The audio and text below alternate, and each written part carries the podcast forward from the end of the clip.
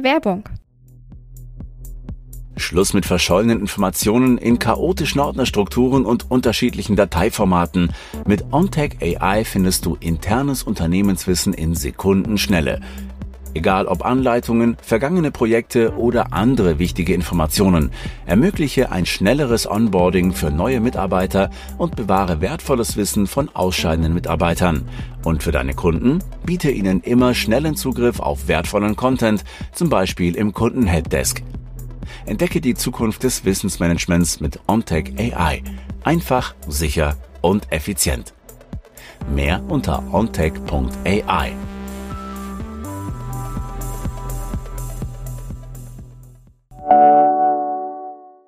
Werbung Ende.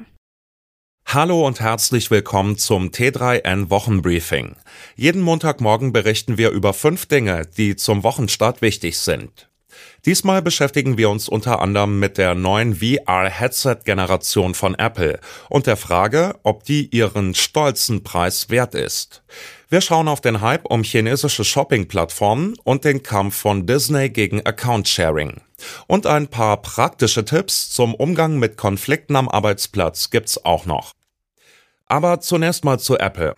Die Vision Pro ist in Deutschland gar nicht erhältlich. Bei T3N konnten wir die Brille aber schon ausprobieren. Der erste Eindruck? Apples Headset ist relativ schwer und die Kabelverbindung zum externen Akku kann nerven. Die Brille kann aber auch beeindrucken, etwa wenn sie lebensecht wirkende Dinosaurier in 3D ins Zimmer holt oder Special-Videos von belebten Straßen abspielt.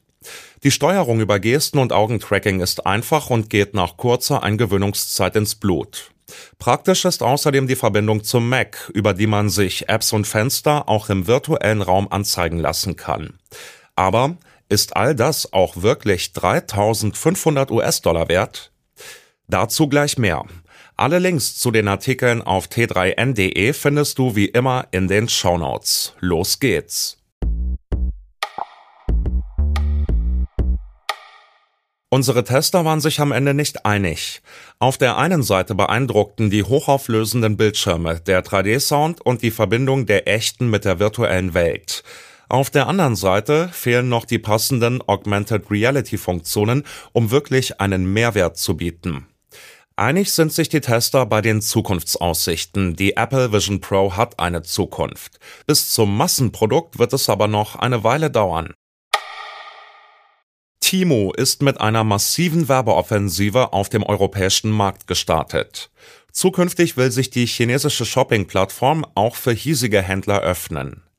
Derweil hat die zum chinesischen Shopping-Riesen gehörende Plattform Tmall in Spanien ein erstes europäisches Pilotprojekt gestartet. Expertinnen rechnen außerdem damit, dass der chinesische Social-Media-Dienst TikTok sein Shopping-Angebot bald nach Deutschland bringen wird.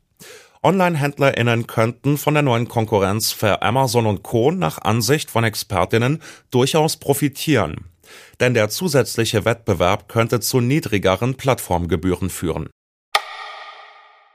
Um den Vorgaben des Digital Markets Acts zu entsprechen, muss Meta WhatsApp umbauen. Künftig soll der Messenger mit anderen Nachrichten-Apps zusammenarbeiten. Dick Brewer, technischer Direktor bei WhatsApp, erklärte nun, wie das funktionieren könnte.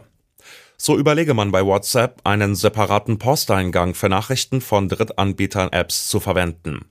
Dienste, die sich mit WhatsApp verbinden wollen, sollten laut Brewer am besten das Verschlüsselungsprotokoll von Signal verwenden.